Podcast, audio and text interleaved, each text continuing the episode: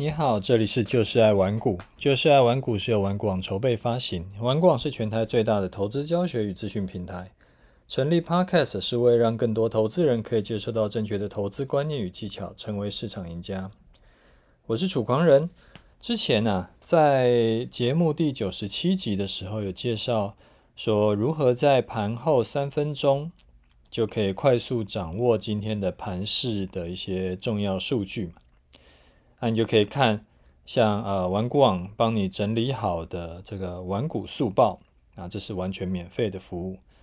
然后后来呢，我们又呃我又陆陆续续有介绍了一些就是玩股网提供的免费的服务。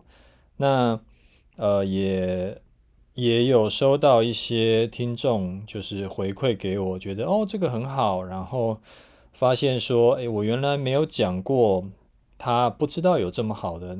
的这这些服务，然后又这边都是完全免费的，所以说就我也是听到大家的这个回馈以后啊，那我就想说，好吧，那我就多来介绍一些呃文股网这边的，我觉得对你会有帮助的一些一些功能或者是一些服务。啊，之前我们还有介绍，一个是刚刚讲的那个文股速报嘛，就是在盘后帮你整理好当天的一些重点数据。还有像呃，俏秘书选股，俏秘书选股就是有帮你找出来今天的这个强势股、弱势股，然后还有帮你整理出来那个那个就是大盘呃选择权的那个多空，来判断说大盘的支撑压力在哪里，还有个股的支撑压力在哪里等等等等的。那今天呢，我想要来跟你分享一个。从另一个角度去观察盘势的方法，你会发现说这个方法跟玩股速速报啊是完全不同的分析数据。那两者各有优缺点，你可以自己挑你喜欢的去看。啊，就是这个是什么？这就是玩股网在全新改版的台股频道首页。怎么进去嘞？你先到玩股网，然后你点台股重点资讯。然后你就可以进去，就可以看到啦。那这一页很多数据都是盘中就会持续更新，它跟玩股速报是只有收盘会更新，这个不太一样。那一开始进去，你就会先看到上面会先是三大指数的即时走势图，就是包含了加权指数、包含了柜买指数，还有大盘扣除台积电指数。你可以任意点三个指数名称，你就会到达，你就会连到那个指数的页面。一开始先看到这三大指数，你就知道说，哦，今天大盘是上涨的，然后上市呢比上柜强势啊，所以呢，你选股票呢，你就可以说我从上市的股票里面去选。那三大指数下面呢，就是今日盘中上涨的。类股排行跟下跌的类股排行，然后呃，所以如果啊某一天是全面都是大涨，所有的类股都是大涨的，那下跌类股排行这边就会从缺。反之，如果全部都是大跌的，上涨类股这边就会没有东西。那看这个要干嘛？你可以看出今天强势的类股有哪些？有的时候是这个样子。就大盘没有什么动，但是有个别的类股走强，这时候你就可以去关注这些类股。那关注这些类股要干嘛？因为很多人是不会选股的，像台股有一千七百档股票嘛，那就很难选。所以之前我忘了有哪一集跟你讲过，你可以从啊、由大到小来选，你先挑出近期走强的类股。然后从这个类股里面呢，再去挑强势股。这样子的好处是什么？这样子的好处是你可以大幅的缩小你的选股范围，可能从一千七百档变成是只要从几十档里面去挑就好。那类股排行的的右侧就是今日的资金走向，像最近不是航运股很猛吗？所以时常会看到啊。航运股的呃，把资金都吸掉，甚至是超过电子类股。所以你就可以去观察趋势，因为有资金推才会有行情嘛。如果最近某个类股它是从比较冷门的这种，本来都是没什么人在弄它的，呃，在在炒作它的，然后后来呢，开始越来越资金越来越多，它的那个排名开始往前跑。这时候你就可以多去观察一下这个类股里面是不是有什么股票是可以值得买的。那在下面呢，就是一些这个强势股的排行，这个也很好用。好比说呃爆量长红的股票，好比说突破整理区间的股票。啊，再来是腾落线走势，腾落线呢，你就可以看出今呃大盘涨跌。对应当天上下，呃，上涨下跌股票加速变化。腾落线的右侧呢，是大盘的本益比河流图，这是干嘛的？这个是把证交所公布的近期大盘整体平均本益比标出来，就好比说像啊最近这个一万七千点附近的话。现在平均的上市的平均本益比是二十二倍，然后如果你把游标移到那个图上面，你就会看到哦，如果涨到一万九千点的时候，呃，平均本益比就会来到二十五倍。如果是要到三十倍本益比的话，它就会涨到两万三千点。所以这个时候你就可以去评估一下，现阶段的价位是不是已经过热了。好比说，你在二十几倍本益比的时候去存股这件事情到底是好是坏？那在右边的话是大盘股净比的河流图，用法跟本益比河流图是一样的。那这两个图的更新速度是比较慢的，因为我们是跟呃证交所致敬，以证交所公布的为主。证交所公布的慢呢，我们就更新的慢。啊，现在都已经六月了。那它才更新到四月，其实我也觉得有点慢，但是就是反正政府公布什么，我们就呃就是转什么给大家嘛，这样起码确定的都是正确的资讯。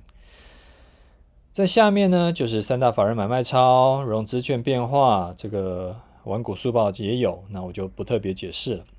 最后它是包含几个表，一个是外资和投信。同步看好买超的股票，还有像法人连续多天买超的股票，还有主力买超、主力近十五日累积买超排行。简单来说，就是一些法人跟主力都在买的股票。但是法人跟主力都在买，就一定涨吗？其实这个也说不定。但是因为市场上很多很多的人爱看这种法人买超股票，那。好吧，那没关系，你爱看就自己来看吧。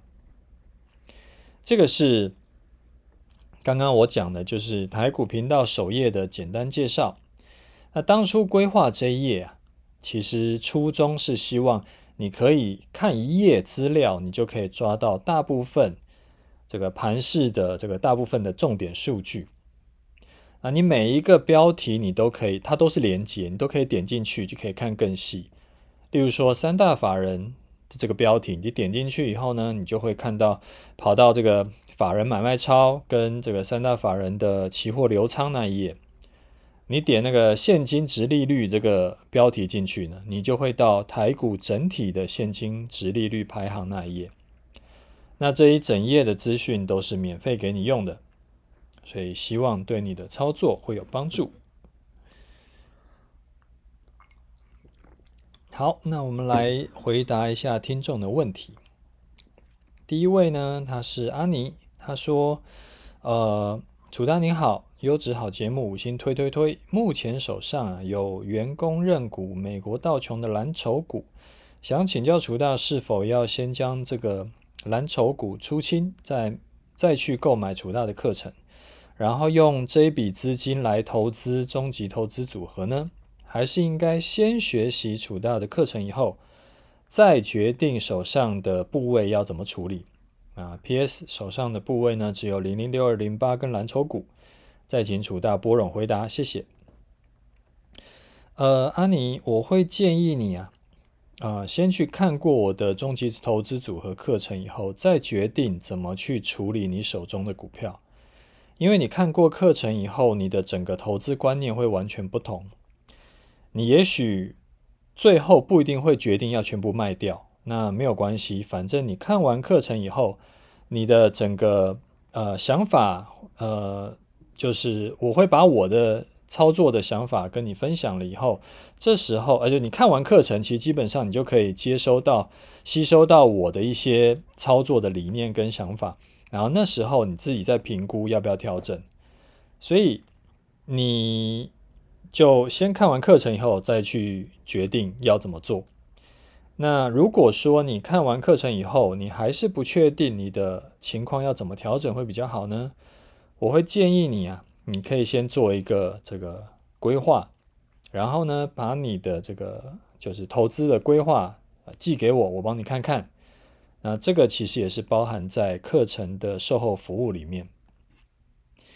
好，这是第一位听众。啊，第二位呢，他跟我讲说，啊，楚丹你好，上次有听您提到，啊，疫情就疫情期间嘛，呃，小孩在家会一直吵着要手机，啊，您是都很坚持只有假日能使用吗？还是疫情期间他们如果有自律把事情做完就可以使用？目前小孩国一已经可以，已经自己在家快一个月啊，平板也放在家，相信他，因为线上课也很满啊。说实在的，使使用时时间也不长，但是有考虑在这星期开始不放平板，让他除了啊，让他有空白时间，除了手机以外，看他自己能想出什么可以做。但是他呃，但是我想没平板应该也是上网吧。我分享一下我家的情况好了，啊啊，先讲这个是我儿子的情况，然后样本数很很少啊，每个小孩也都不同，所以不一定有参考性。我以前呢，一开始也都是想说，相信我的小孩，我们相信人性本善嘛，啊，给他们手机，给他们平板，然后我是跟他们约法三章，只有周末可以看，能够打电动。然后周一到周四呢，我们就还是以课业为主。给手机是避免他们临时有紧急事情要找我，因为之前有一次，那个我们家哥哥他就不见了，然后那个就很诶，好像是忘了是小六还是国一啊，反正他就人就不见了，反正就是过了几个小时以后才回家，妈把我们吓死。所以后来就从那个时候开始，就帮他配了一个便宜的手机。但是呢，我后来发现，自从啊他拿了手机以后，他半夜会不睡觉，就躲在棉被里面偷看 YouTube，就看一些什么游戏直播主的一些，这就是打电动的啦，然后看一些那种，嗯，就是比较。反正就小朋友的那那些东西啦，然后看好几个小时，然后隔天呢就起不来啊，每天都没精神。一开始啊，我根本不知道他是躲在棉被里面偷看 YouTube，因为他跟我是不同房间嘛。然后我还以为是他念书念很晚，啊，觉得很心疼。直到有一次啊，不经意看到，哎，奇怪了，半夜怎么房间有亮光？这时候才抓到。那我就想说，好吧，这个人非圣贤嘛，那之前也没有特别言辞警告过他们，所以也不能就这样就把他吊起来打，因为不教而杀谓之虐嘛。那我就没怪他，我就叫他赶快睡觉。那隔天呢，在就是爸爸在跟他好好聊，跟他讲说，哎，这个半夜看手机啊，很伤眼睛，也很伤身体。那他就理解。啊，也承诺不会再犯。然后过几天，他妈妈又抓到一次。那我依然是没有对他就是臭骂他或什么的。但是呢，我就把他的手机啊装上了就是 iPhone 的那个家长控制。那家长控制呢，我就可以去观察他使用手机的情况。啊，我也担心他去上一些什么就是不应该小朋友去上的一些网站。然后。我可以观察到他手机使用的状况以后呢，我就发现哇塞，这个小朋友真的是很没有意志力。他晚上、白天什么，反正就是一天可以看手机看好几个小时。我就在想啊，应该是他的这个理性的脑子还没有长好，他还不是成人，所以我不应该用对成人的态度跟方法去要求小朋友。那所以适度的限制还是必须的。就我觉得这个不是小朋友的错，这个是我的错。我用，呃，他就还没有长好，他还不知道自己在干嘛，所以我竟然用啊成、就是要求成人，可能要求我的同仁的这个方法去要求小朋友。我觉得我们两个说好就好了，发现说这样不太行。那其实回头想想，我自己国中的时候。也是会半夜偷爬起来打电动啊，被我妈抓包很多次，被我爸抓包很多次。那下课以后呢，其实也是有偷溜去打那种大型机台。我还记得那个时候最常玩的是那个有一个 NBA 篮球五打五的一个游戏，那叫什么东西我忘记了。那那我当时也不是坏小孩，我也没有去。做一些什么为非作歹的事情，但是就是想要想要去玩。那我也知道，半夜偷爬起来打电动实在不是一个什么好事情。然后，而且我妈会不开心，但是我就是控制不了我自己。所以啊，那我想了一下，我当时也是这个状况。以后呢，后来我的做法就是，我就把手机收回来啦，那我就把平板收回来了，只有他们上课需要用到的时候可以拿去。然后用完呢，你就立刻给我放回我房间。那我的心得呢，就是他妈的，小朋友是不能相信的啊！不是因为他们是坏人，而是因为他们控制不了他们自己啊！这个是跟你分享的这个我跟我儿子的情况。好，那再来一位听众呢，他问我说：“呃，请问楚大？”美股周五大跌啊，就是他是可能是礼拜天问的吧。然后他问我说：“不知道我们周一的零零五零操作是不是仍照原本方式？本想这次大盘要创新高了，没想到美股跟台指期昨晚大跌。呃，我觉得其实你问这个问题，你应该如果你是长期在听我节目的人。有啦，我我我看过你的这个那个昵称，我觉得你应该知道我的回答。其实，在大多数、绝大多数的情况，都是按原定的方式操作，除非像那个五月十七号那一次，是因为这个疫情突然爆掉，所以我们才做了特别处理，隔天逢低进场嘛。但是像美股下跌或者台指期下跌这种事情，就算是市场的正常的情况，然后不需要特别处理啊。好，再来一位听众，他说第一次写评论，他叫 Momo Rex，嗨，楚大好，六月初开始听您的广播，最喜欢广播里面说的一句话，想法可以有很多种，但是做法只有一种。那括号，我目前还做不到。我是今年刚开始投资的人，在买卖股票的这一段时间呢，常常发生股票刚飙涨，我就想说要马上出股票，然后一下跌呢，我也会想要赶快跑。啊，不知道这种心态是不是因为觉得股市指数已经来到很高，所以说有这种情绪。那以前我都没有投资过，钱都是直接放在活存啊，起码你也放定存嘛。好，Anyway，他说上一年的时候啊，因为去听了同事的建议，开始分批放定存，然后今年呢，看到同事们在股市暴赚，所以我才投入股海。想要想要请问楚大，如果手上有一笔几百万的资金，会用什么方式进场？定存利率已经很低了，所以想要呃，本来想要投市投入股市，价值投资领股利，但是又担心指数太高了，领了股利赔了价差，困惑中。呃，Momo Rex 你好哈，如果你会觉得一涨一跌这种就让你很紧张，呃，其实我会建议你这样做，就是把资金可以拆成两份或两份以上。那其中呢，有一份一部分去做主动交易，一部分做被动交易。那主动交易就是你主动的去操作股票，这一部分会需要学习跟练习。啊，学了一阵子以后呢，你先用这个小钱去练习。那被动投资呢，就是你投入以后不太需要管，让它自己跑。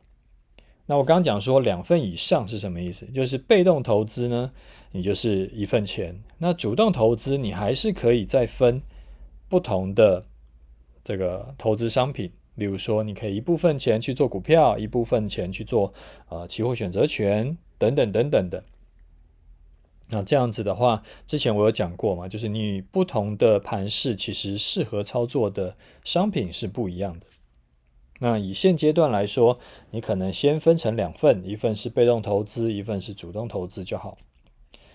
其实我也觉得现阶段的大盘不算便宜，因为刚刚有讲过嘛，现台股平均本益比已经到了二十几倍，这时候去存股啊。风险当然不算低嘛。那每一次遇到听众有类似的疑惑，就是类似的困扰的时候，其实我就忍不住要推荐你用我的终极投资组合去操作。一样是被动投资，一样是丢进去就不用管。那过去十几年来平均获利都是八到十二趴，但是风险呢，比你去买台湾五十要低了百分之八十。那我想这个是很符合你的需求，因为尤其是呃，你刚刚讲说，只要股市一个震荡，你就觉得诶，这个不是很舒服嘛，对不对？那就是你会比较需要一个风险比较低，但是这个投报率呢却没有打折的一个商品。那我觉得，呃，我的那个终极投资组合课程你会很适合。那我把课程的介绍放在节目资讯栏，你去看看。如果你有兴趣了解更多的话呢，你也可以私讯给我，那我到时候再回答你。好，下一位听众他说：“请问啊，进场点要用基本面，呃，进场点可以用基本面，那出场点要怎么用？”他说：“请问楚大，五月十七号能够根据融资、呃，美国行情还有疫情影响决定要逆势进场，那是不是？”也可以根据原因 A、原因 B 决定要逆势出场呢？呃，这个理论上是可以的。好比说像呃看通膨数据啦，好比说像呃联准会的利率变化啦，或者融资余额变化等等。但是一般来说，我都还是会用技术面来判断出场点。那技术面判断出场点呢，其实也有分成主观判断跟固定条件。啊，举个例子。今天呢、假设大盘出现爆量空头吞噬这种 K 线的形态哈，以技术分析来看呢，就是先跑再说啊，或者是呢，呃，另一种情况可能是啊，头部成立，它跌破颈线了，然后反弹不过颈线的这种情况，那这种情况其实也是先卖再说。那这种情况，诶，这两种情况啊，都归类在主观交易。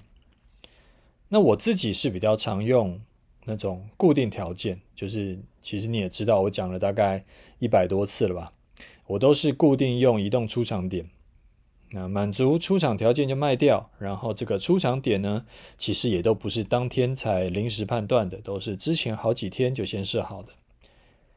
那你可能会问我说，主动呃主观交易判断比较好呢，还是固定条件比较好？如果你是技术底子够硬的，实战赢家的，当然你是啊、主观交易比较好。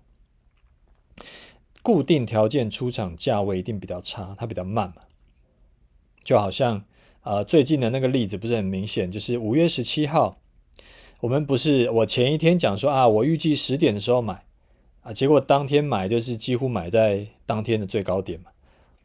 那如果是当天进场再判断的话，如果我不是用预告的方式，那一定随便买也会比五月十七，呃，就我们真实的那个进场点要好。所以主观交易一定是进场点跟出场点一定是比那个固定条件要好，而且一定会比较快。那既然主观交易比较好，也比较快，你可能会问说：为那既然这样的话，为什么我要用固定条件而不是用主观交易判断呢？因为我就没有打算要花时间去看盘呢。我之前会花很多时间去看盘的时候，那那时候我就是用主观交易操作。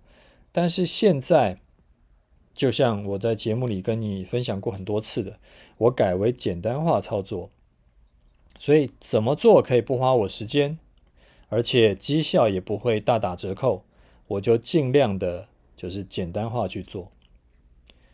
那大概回答你这个问题哈。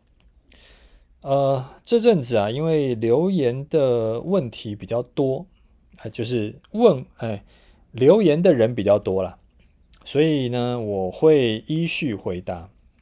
那如果说你还没有听到，就是你的问的问题呢，然后我还没有回答你，呃，后面集数我会慢慢的去回之前没有回到的问题，除非。这个问题我觉得没有什么好回的，要不然的话，我会尽可能的去，呃，希望啦都可以尽可能回答大家的问题，好不好？好，那我们来聊一下这几天的盘势，然后也看一下我的部位。周一的节目里面呢、啊，就是 看法里面有我讲了一句话，啊、到今天为止还是不变的。我当时是说，到目前为止依然是多头遇到修正，然后现在还没有跌破月线，所以这个月买进的筹码平均都还是赚钱的，在跌破月线以前你都不用担心。然后结果周一不是那个出了一根两百五十五点的长黑吗？隔天又是开高走低，甚至还跌破月线一点。这边讲的一点不是一点点的一点，不是一个形容词，而是真的只跌破一点。那当时啊，我看到市场上有几个这个做短线的高手都已经翻空了。那想说，诶，只要跌破颈线，小 M 头就成型了，准备再跌一波。那这一次反弹逃命波呢，就彻底结束。那咱们就一万五千点大头部的颈线再见。结果没想到啊，周三市场就利用这个资金转从航运股转移到电子权值股，就狂涨了一段，不是涨两百六十一点吗？就把那个做空的全部嘎上天。那这种盘势要怎么看？其实我问你几个问题就很清楚了。第一个，大盘有没有跌破月线？第二个，月线是上扬的还是下弯的？啊，大盘到现在是，就是今天是没有跌破月线的嘛？今天是在月线以上的嘛？然后月线是上扬的嘛？好，第二个，今天的高点是一七四三九，那一七四三九呢，是不是有创新高？是的，这波的反弹涨上来呢，今天算是创了反弹以来的新高。那你记不记得我们之前有说过，在绝大多数的情况下，高点过前高，低点不破前低，其实就是偏多做。其实没有道理在创高的时候去摸头。因为这个猜高点呢、啊，猜低点都是危险的事情。那你可能会问我说，那我怎么敢在五月十七号创新低的时候去摸底呢？所以我说是绝大多数的情况。五月十七号那天呢、是一个特殊情况，因为那天会有这个特别再再杀一根下来，是因为它是有特殊事件造成的嘛？它是那个前两天那个疫情爆掉的关系，所以它偏离了市场原本的规律。那我才因此我才进去。摸底，啊，这个是这边跟你分享我的看法。好，记得以上都可以归类在看法，你可以完全忽略不听。下面我们来讲做法。我还是先讲一下我的部位。我是在五月十七号早上十点的时候买进的，当时的大盘在一五六一零，台湾五十在一二七点八，诶，不知不觉也抱了一个多月了哈。到今天收盘为止呢，大盘的账上获利是赚了一千七百九十七点，那台湾五十账面上是赚了八点九块，大概是百分之七。出场策略呢，依然是收盘跌破月线，隔天中午站不上去就出场。啊，在礼拜二的时候啊，那时候有跌破月线一点嘛，所以当时其实是满足了第一个出场条件，就是收盘跌破月线的那个出场条件。所以当时我就在等隔天中午十二点，看会不会涨上去。当时虽然我是看多的，但是啊，如果在隔天中午没有涨过月线的话，我一样会把单子出掉。那这个其实就是看法可以有很多种，但是做法就是固定一种。那现在呢？呃，月线每天是持续上扬嘛，但是因为大盘已经整理了几天，所以说月线已经追上来了。那现在大盘距离月线就不远了。那这这个什么？影响呢？这个对我们这种报波段的人来说，其实是好事情，因为就避免了我们会哎报上又报下。因为如果月线还很远，然后结果它接下来连续出现几根大跌，然后它就一直还是没有碰到月线，所以我们最后真的出场的时候呢，就会变成是啊，我上去一段，结果全部都是账上富贵一场。大盘今天距离月线呢，大概两百五十点。那所以，嗯、现在大盘又重新的涨回月线了嘛？那到，所以今天呢，我们就全部不是今天哦，昨天，昨天呢，因为大盘涨回月线了，它没有满足第二个条件，所以之前说的。一天只会判断一次，如果今天没有满足那个出场条件，那我们就隔天重新再看。所以接下来啊，它有呃，我们要什么情况才会出场？就是下一次又收盘跌破月线，而且隔天中午再站不回去，我们才会出场。那原本呢，满足了第一条件，第一个出场条件的，因为。因为第二个出场条件没有满足，所以说第一个出场条件呢，我们就把它抹掉，就当没这回事。啊，这个这个也是给一些比较啊新听我的节目的听众，就是跟你讲一下我们的操作模式是这个样子。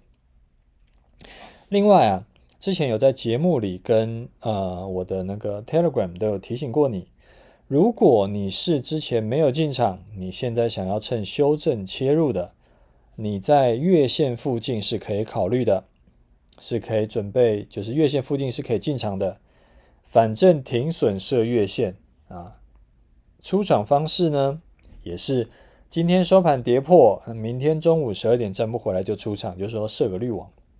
所以理论上啊，你如果说在礼拜一、在礼拜二，其实那是在修正嘛，所以你都是有机会在月线附近进场的。而且进场以后呢，你就很快的会遇到礼拜三的大涨。所以，如果你真的那个时候有呃，就是照我跟你分享的这个方式有逢低进场的话，哎，就跟你说一声恭喜发财啊！好，那我们今天节目先讲到这里。有问题要问的话，你可以留言。如果你没有要问题要问，你只是纯粹想要鼓励我，觉得我的节目对你有收获。也更欢迎你留言，你就上去五星推推推，然后打个五星就好。那这个对我还蛮，我会蛮受激励的。OK，就这样，好，祝你这个投资顺利发大财。OK，拜拜。